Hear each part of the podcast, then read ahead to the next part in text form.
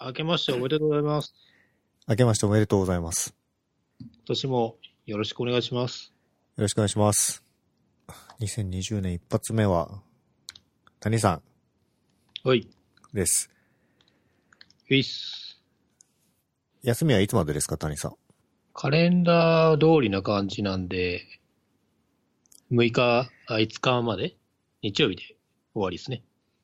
休みに入ったのもカレンダー通りですかそうだね。だから28から有給はくっつけなかったんですかああ、まあでも最終日27日の午後は、ちょっと病院行ったりとかそういうのがあったんで、午後から休みとかで。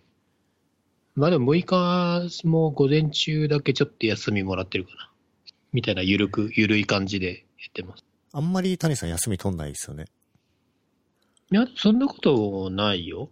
お休み中は何をしてたんですかお休み中ては、かね、今お休み中なんで、今何してるんですか今日はね、何したかな犬と遊んでたかなあとはね、まあなんだかんだ仕事っぽいことやってますよね。それは本業じゃなく副業の方えーっと、割と本業の方かな。おちょっと技術的な調査とか、そういう系をちょっと。まあ、あとね、あのー谷さんの屋号のプロジェクトの方も、始まりを見せてますもんね。うん。まあ、まあ、実際にはドメイン取ったりとかはもう半年近く前にあったけど、まあ年末駆け込みでって感じですね。うん。副業を増やしてるんですかそうっすね。まあでも結構今はもう急というか、あの、やることが溜まってるんで、新しいのはしばらくは多分受けないですけど。なんか外のアクティビティはないんですかそうですね。あ、でも年末中は、あれですわ。カウントダウンのイベント行きました。音楽イベント。お、それはなんてイベントですかこれがね、あの、まあ、結構、まあ、2年に1回ぐらいはよくカウントダウンジャパンには行ってるんですけど、まあ今年はちょっといろいろ予定の話もあって、今年はアルカラっていうバンドの、まあ、ニューアルバムのリリースツアーみたいなイベントの、と、まあ、年越しイベントを重ねたやつがあって、まあ、ニューイヤー、ニューイヤー、ニューイヤーっていうのに行きました。ゼップ、ゼップの、ダイバーシティのゼップかなうんこれはアルカラってバンドが他のバンドをいっぱい呼んで、フェスティバル的にやるやつか。うん。まあ、で、へえ奥さんが、あの、大石正義っていうアーティストが好きで、まあ、チケット取ってくれたんですけど、で、僕はまあ、あるから好きなんで、まあ、行ったって感じですね。これ、イベントでも年越し終わった後、あの、エルレイ、ハイエータスの細見さんとかの弾き語りとかありましたね。あの、最近結婚された、堀、堀、そうそうそうそ堀道じゃ間違えたえっと、細見さん。これだ ね。うん。ゼップダイバーシティってこれもしかしてお台場等にあるんですかあ、そうそう、お台場めっちゃくちゃ寒かった。ああ。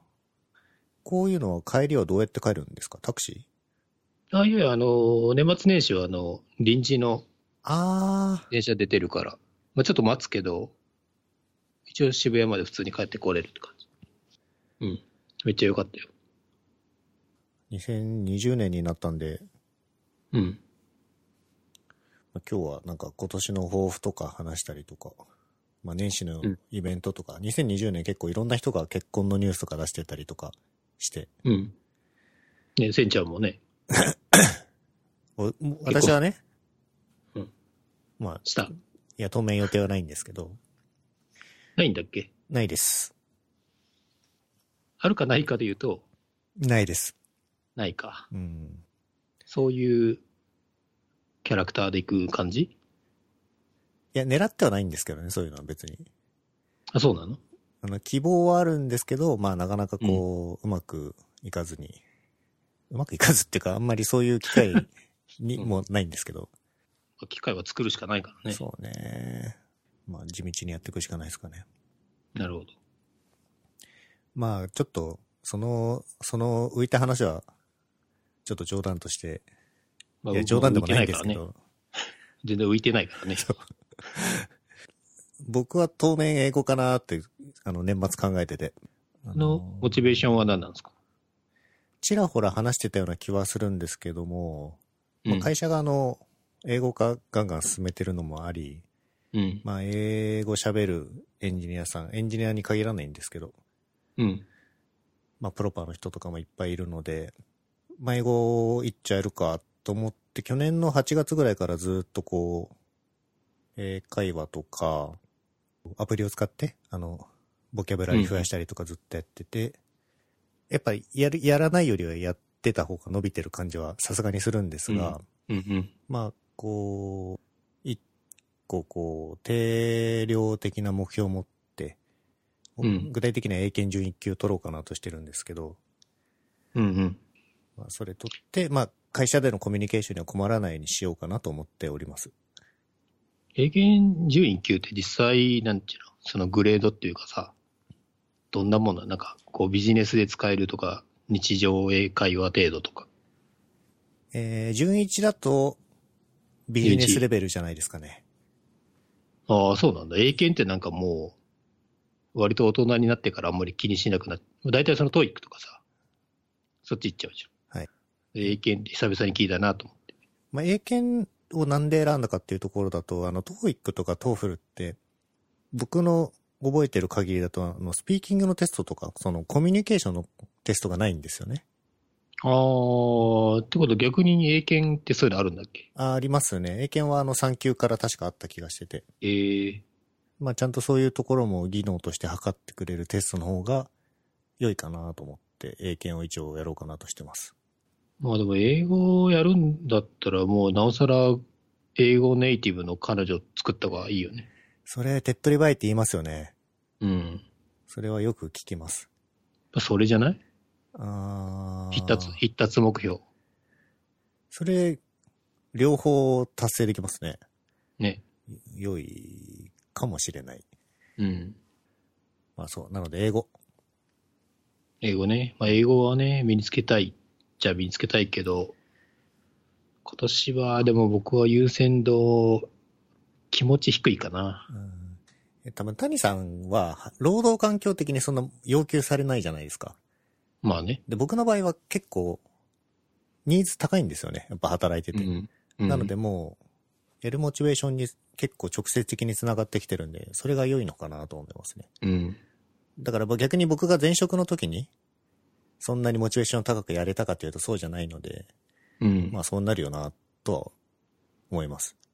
なるほど。それはでもドキュメントとかってほぼ英語で書かないといけないような感じじゃないえーっと、混ぜこぜですけど、英語ベースになりつつありますね。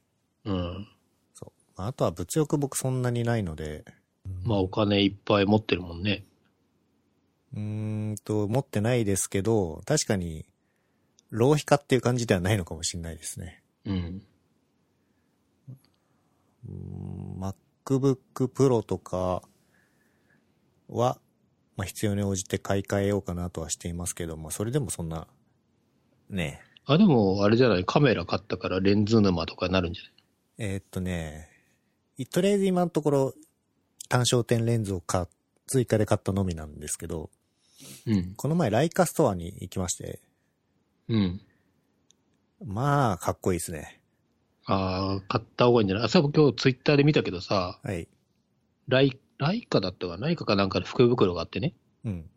いろんなそのレンズとかつけた。うん。 1500万ぐらいの福袋 があ。出てたよ。レクサス買うか、ライカ買うかみたいなツイート出てた。一袋も買えないじゃないですか、それ。うん、俺、桁、桁一瞬見間違えたかなと思ったけど、俺よく桁間違えるからね。桁間違えたかなと思ったけど、うん。すうん、1500万ぐらいだった。ライカの福袋を二つ我慢すれば家買えますからね。まあ、やばいね。うへえん。まあ、レンズがすごかったっぽいけどね、数も。おかしいでしょ。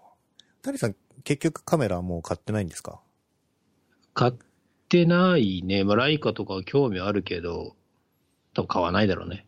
この前まであの、6500、アルファ6500持ってて、うん。多分、その、ワンちゃんとか撮るときに、散散歩に持ち歩くには重いとかっていう理由だったと思うんですけど、はいはい。で、桁間違えて売っちゃったっていう話がありましたけど、うんうんうん。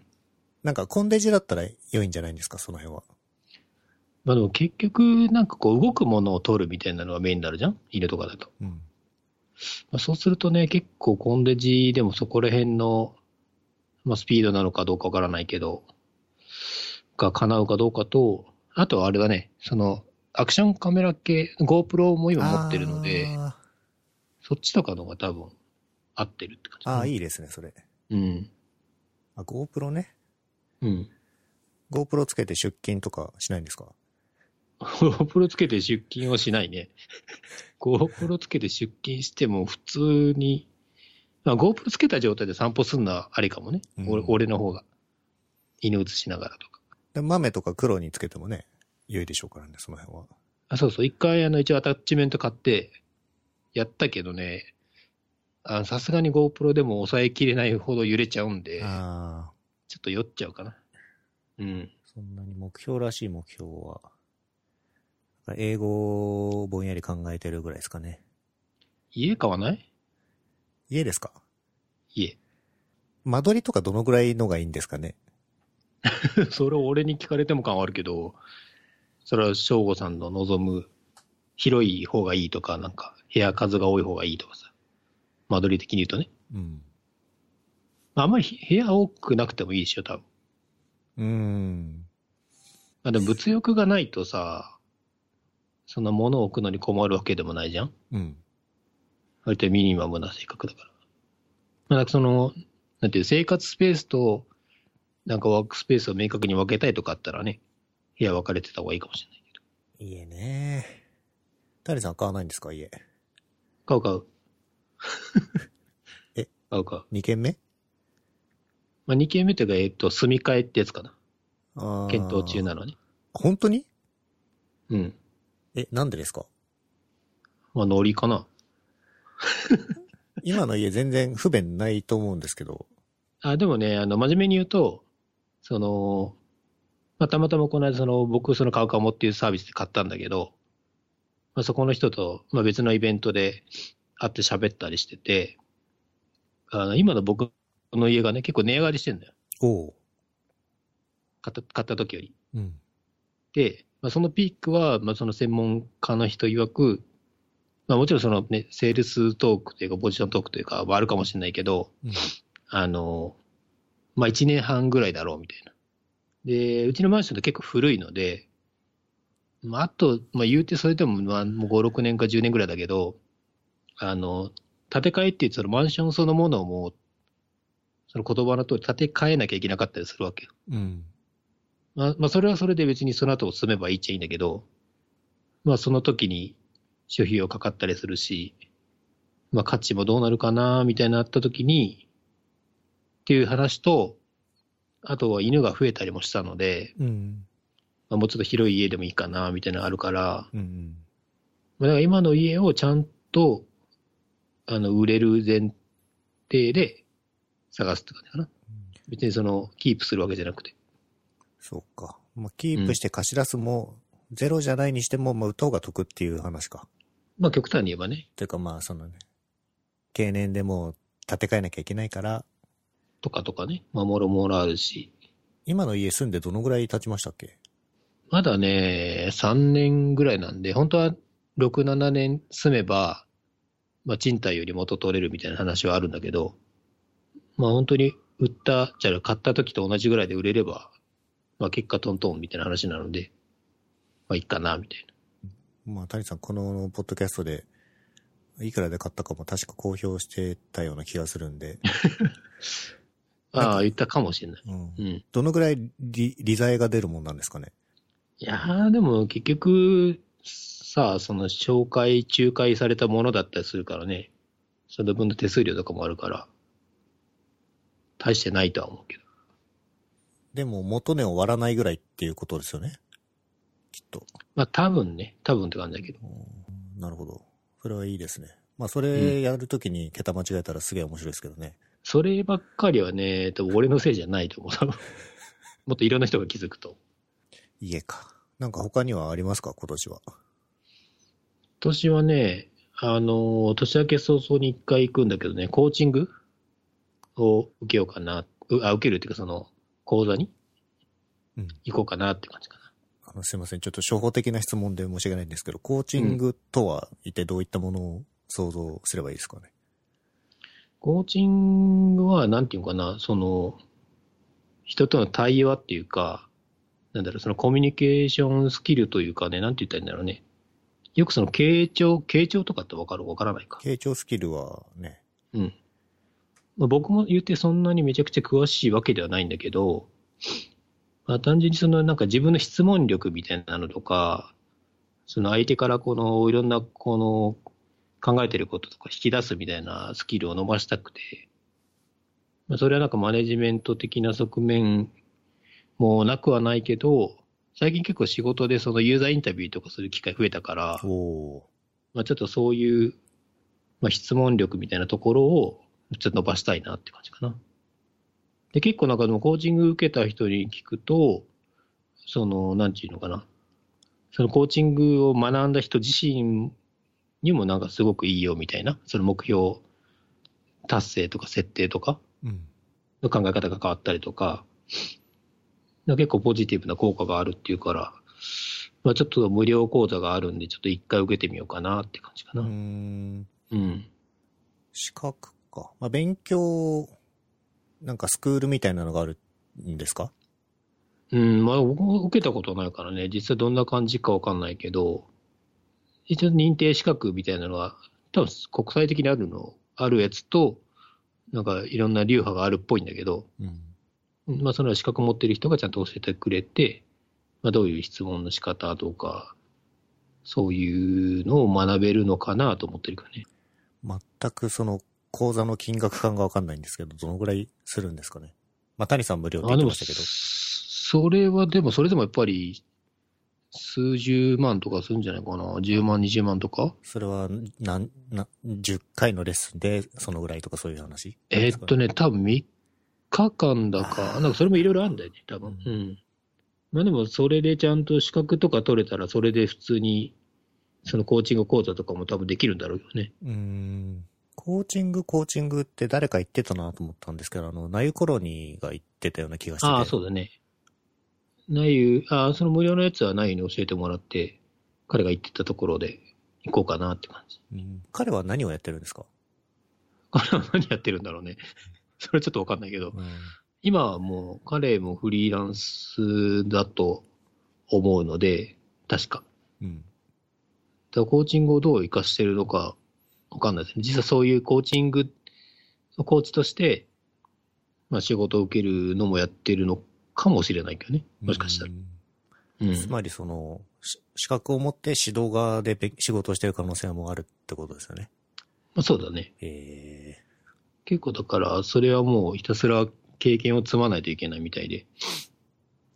その何人に、前は次のし、なんだろう、段階に行くのに何、何、何人、何十人に、と、コーチングっていうか、その、コーチをして、どうだったかっていうレポート書くみたいな、そういう感じなのかな、多分。ーえうん。ーそれちょっと、結果報告気になります。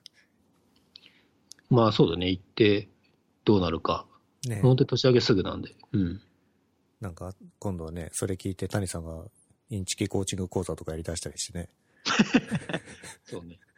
谷さんは毎年毎年、やりたいやりたいって言ってて、今年は何があるんですか今年はそうだね、なんかサービス作りたい気がする。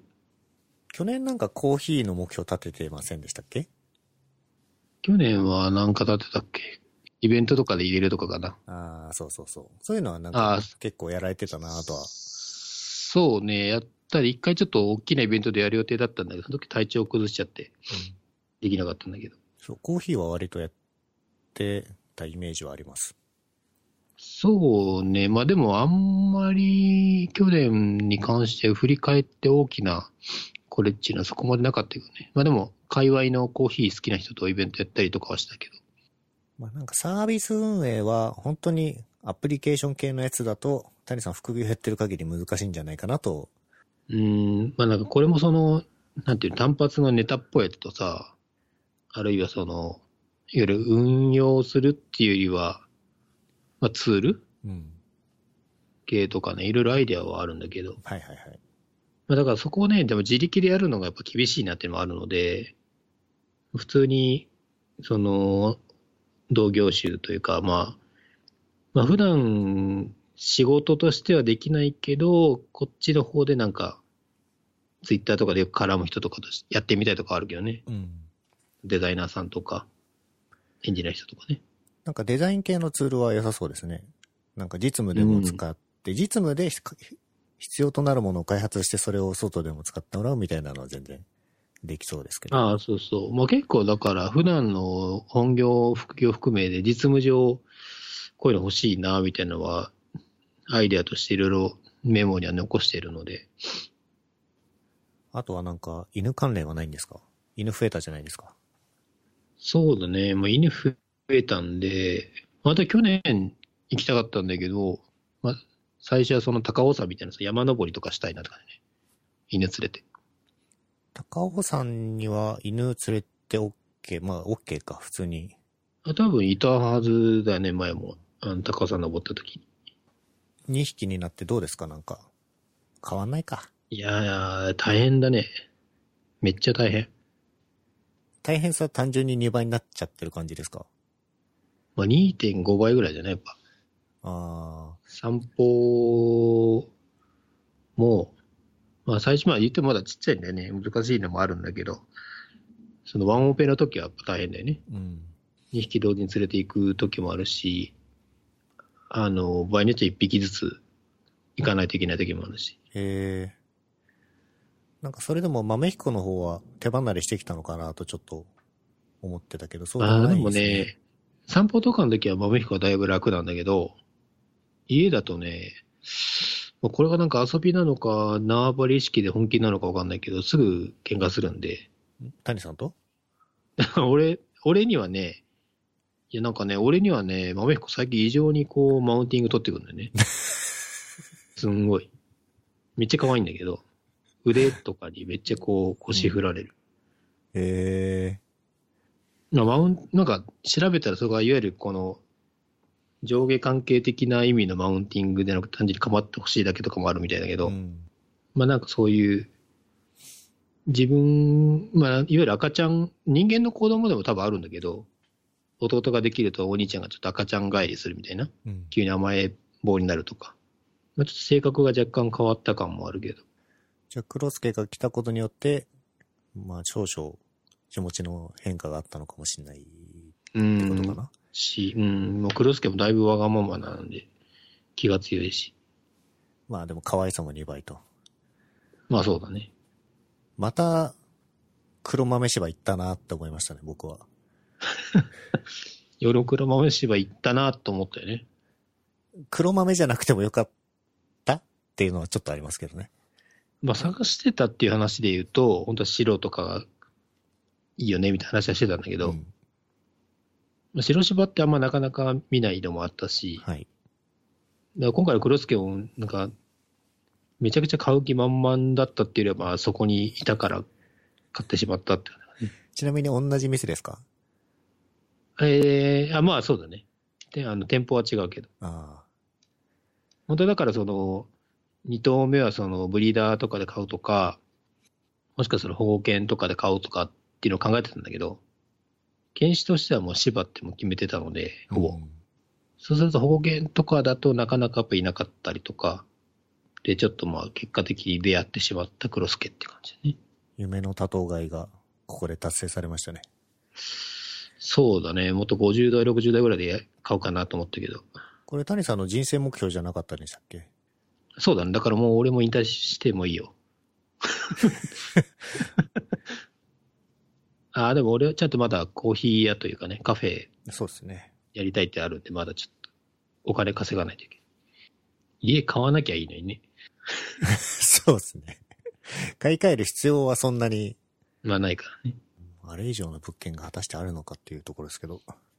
まあでも次ならこう、なんだろう、ボロい、ボロいとこっていうかそのリノベ前のを買って、うん。自分でリノベするというか、方がいいかなと思ってるよね。どうせなら。まさかの大空業に。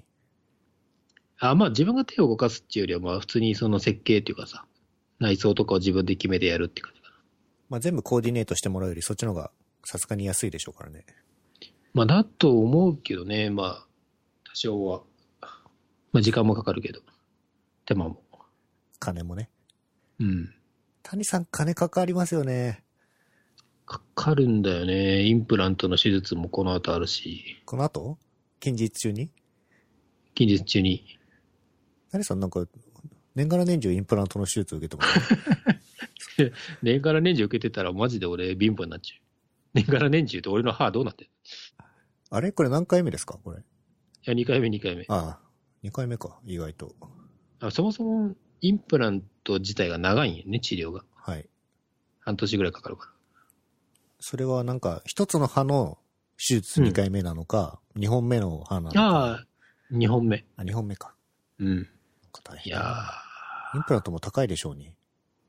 高いんでね。保険効かないし。うん。で数十万の単位ですよね。そうだね。で、クロスケも、ね、け結 そう構ねでしょうから。数十万だからね。うんコーチングも高いし、もうなんコーチか。が最初はタダですけどね。最初はね。うん。コーチングはね、もしかしたら会社に負担してもらうかもしれないけあどね。あ、それは、もしかしたら。それは良さそうん。まあ、会社にも還元できるんで。う。うん。うん。なんか、他には買ってないんですか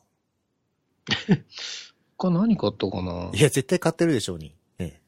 なんか、本買ってませんでした本買ったっけもう本は大体買ってるけど。ええっあと、あ、黄フォー色いムのや本つ。ああ、本は、本はでも結構買ってるね。フォームデザインパターンズ。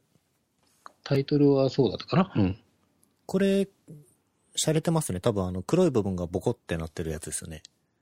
そうだね。あの、デザインシステムと同じ版元の、これはポ、ーンデジタルさんってとこの。いけてる。まあそうだ、僕一応、現状のやつも電子書籍で持ってるけど、まあ、普通に布布教するというかさ、デザイナーの人とかにも読んでもらうってなったら、参考に思うかなって感じかな。これはどういった内容が書かれてるんでしょうかもう本当にタイトルの通り、フォームに関する、そのインクルーシブなというか、まあ、アクセシビリティ対、のアクセシビリティに関する実装パターンとかも含めたのとか、結構事例ベースっていうか、フォームの本当にデザインパターン、その、ログインフォームとか、なんか旅行の予約フォームとか、まあそういうのに基づいてどういうふうな、あの、デザインにするのがいいのかとか、結構そこら辺がまとまってるやつなので、まあ、いいんじゃないかなっていうふうに思いますけどね。なんか早朝が綺麗なだけで買いたくなってしまうところがあるので。まあ、そうだね。サイズはちょっと大きめだけど。うんなるほど。これ現状があるんですね。うん。ああ、あとあれだ。買ったのあれだわ。ピクセルブック GO。あれ買ったんですか買った。なんで買ったんですかえっとね、まあ、ノリっちゃノリなんだけど、あの、まあ、家のい自宅用の Mac っていうのが今、なくて、まともなマシンが。うん。で、まあだ会社のやつを、まあ、持ち、仕事的にも持ち帰ることも多かったから、まあそれをもそのまま使ってる時もあるんだけど、うん。まあ自宅用に、まあそのノートブック欲しいなと思って、まあ普通に MacBook Air とかでもいいかなと思ったんだけど、で割となんか最近僕はデザインツール結構 Figma だし、あとはメモ系だと Notion とかうんう、ん。その Web で使えるサービスのがかなり増えてきたので、スラッいクいもですね。使えるしね。うん。っていうのあったから、意外と別に Mac っていうかね、ネイティブアプリが使えない、まあ、実質使えないような環境でもいけんじゃないと思って。うん。で、まあ、Chromebook、まあ、いろんなところからも出てるけど、Pixelbook Go があったので、ただこれ日本ではまだ売ってないから、で、並行輸入とかで買うとまあ高いなと思った時に、某知人から買うことがありまして。うん。で、買わせてもらって、えっ、と、年末かな年末ちょっとセットアップとかをしてたって感じ。全部ウェブでね、うん。完結するようになデザインツールがそっちに寄ってきてるのは非常に良い傾向ですね。そうなんでね。だから Figma は僕はかなり好きな、今デザインツールなので、少なくとも自分のやつとかは、スケッチとか開くことはほぼないので、おお。まあ全然 Figma でいいやって感じだね。あれフィグマって日本語は大丈夫なんでしたっけえっ、と、日本語、まあ日本語とか多分、2バイトのやつは多分あんまりいけてないかな、まだ。うんバグっぽいのはちょっとある。まあでもそれなりに使えるって感じ。うん、まあ、まあ、少なくとも僕とかの場合、そのすごいピクセルパーフェクトなものを作るとかもあんまないから、うん。まあ全然大丈夫って感じかな。えー、僕も Mac を狙ってはいるんですけど、なかなか新しいのが出なくて、ああ、もう一我慢すればもう一回ぐらい新しいモデル出るかなと思って、一応待ってはいますね。そうなんだよ。だから年末触ってみて、やっぱ MacBook Air でいいかなってなった。結果ね。 結果ね。まあこれはね、あの別に Pixelbook Go 自体本当良くて、うん。あのデザイン的にもその、まあ、使い、まあ、使い勝手って言うと Mac に慣れてるっていうのもあるから最初は気になるけど、うん。まあ、キー、あの、まあ、キーバインドとかキーの配列、配置とかも変えれるし、うんうん。まあ、全然、まあ、あと、えー Google のアカウントでログインとかなんで切り替えとかもできていいなと思ってたんだけど、まあ、いかんせんその副業があるじゃない、僕の場合。はい。で、そうするとね、やっぱスケッチ触んなきゃいけないなみたいなのが出てきて、はいはいはい。いやー、そうだな、それもあるよなとか、またその、まあ、講演というかね、プレゼント感の時に、やっぱキーノートを使うこともあるので、はい。まあ、Google スライドでも全然いいんだけど、うん。まあ、どっちかっていうと、スケッチ依存かな、ややうん強かったのは。なるほどね。うん、だあん僕だって携帯っていうかね、スマホもピクセルなんで、はい。あの、Chromebook、まあ ChromeOS? まあ、Pixelbook だと、そっちであの認証することとかもできるみたいで、おお割とだから相性もいいなと思ってたんだけど、まあちょっと、一旦手放そうかなって感じかな。まあ譲ってもらったばっかなんだけど。ー。うん。谷さん、あの、使ってない Mac が家にたくさんある問題は大丈夫なんですか売ってますちゃんと。ああ、でも割と僕のやつは売ったね。もう一一個だけ古いやつがあるから、それ売らなきゃと思ってるけど。うん。僕は、あの、年末年始にやったことで思い出したんですけど、服の断捨離を結構進めましたよ。ああ、はいはい。僕もそれはやりたいと思って、ちゃんとできてないね。まあ、ブランドものだったらメルカリで売れるのもあるんですけど、うんほ、ら、やっぱ売れないやつってあるじゃないですか。あるね。で、なんか、捨てるのももったいないけど、まだ着れるなーとか、まあ、ん。いろいろ処分の仕方を考えてたんですけど、うん。まあ、あの会社の同僚に、あのブリングっていうプロジェクト、進めてもらいまして、あご存知ですか、なんかあの、ツイッターで、君のツイッターで見た。あそうそうそう。あ僕れはを、詳しくは見てないけど。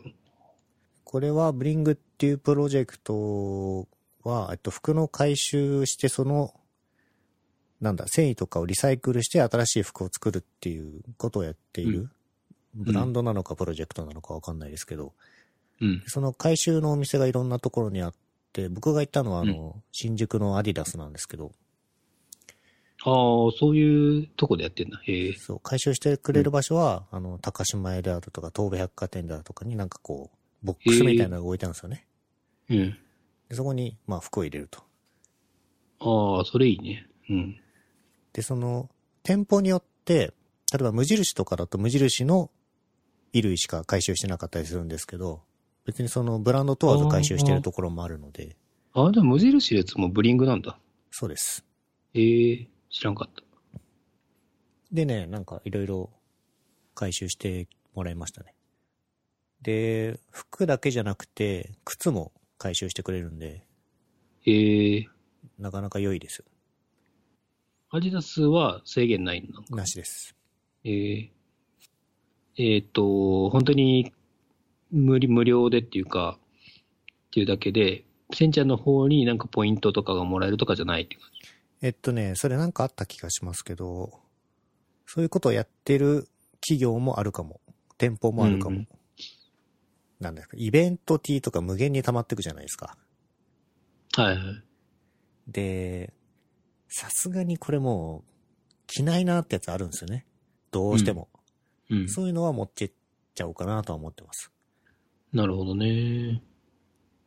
僕もいブリング、まあそれ、ちらっと見ただけで中身聞けなかったから、今日聞けてよかったけど、まあ、ある程度、ブランドものっていうか、メルカリでちゃんとやれば売れる服もあるけど、まあ、だんだんめんどくさくなっちゃうんでね。それな。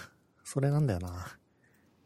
まあ、だから一時期、あの、ZOZO で買い物することも多かったので、あっちは買い取りがややってるから、ほその、まあ、ZOZO も今でも買い取りやってんだけど、それは、えっ、と、ZOZO から、この、ZOZO で買ったこの商品を下取りに出したら割引っていうのをやってて、で、もともとそれ以外でも、その他にいらない服があったら、まとめて買い取りしますみたいな、やってたんだけど、それ自体をね、多分もう終わっちゃったんだよね。だから ZOZO だともう、おそらくう引き取りしてくれないので、まあこのブリングでやるか、まあ、あとはそのメルカリとかでその、まあ、まとめ売りみたいな、う。うん。まあ、0円よりはまあましとか、送料考えたら、まあ、段ボールに入る分だけも入れちゃって、ちょっと売るみたいなするか、まあでも今それすらもめんどくさいなって感じしてるから、ブリングとかでもいいかなって感じ。なんか新春麻雀カップもやりたいですけどね。ああ、なんか、あれ、どっかでなんか、せんちゃんが言ってた気がしたけど、はい。前に一回やったじゃん、なんか。ね新春だったか覚えてないけど。うん。あのー、西麻布でやったやつですよね。あ、そうそうそうそうそう。あれ、普通に楽しかったからね。うん、あれやりたい。うん。やりたいけど、うん。あのー、準備が大変問題ね。どうしたらいいのかな。まあ、な、場所と、まあ人と、そうなのよね。メンツが割れるとすごくめんどくさかったりするんでね。そうなんだよメねン。ツ割れると困る競技なので、麻雀は。前は、ちゃんとみんな来てくれたんだっけだかそう。全員集合。らそう、サブをね、用意しなきゃいけないの大変だよね。うん。うでん余分に人を呼ぶわけにもいかないし。ね、前もだってめっちゃ、組み合わせ考えてたもんね。かけた場合に、どうするかって。年後にあの、5人で打つのか、なんかローテなんかね、うまいことするのかとか。追加で呼んでおいてもなんか、その人待たせるのも悪いし、やっぱりぴったり人数でぴったり来るのがベストはベストなんですけど、そうなんだよねね。とはいえ、ね、不慮のうん。事故があるわけで、体調がそうす悪いとか。るとね、仮に、帳尻合わせで我々じゃ運営側が不参加みたいにするのもね、なんか損損した気分だね。そうですね。うん、結局、我々がやりたいっていうだけですからね。そうなんだよね。なかなかこれが難しいところですけど。うん。まあなんだかんだ、だから、あの、私たちで定期的にやってる麻雀プロジェクトは、個々の意志が強いので、良いと思ってます。まあ結構だからね、麻雀やるとさ、なんだかんだ他の時もみんな来るよね、やっうん。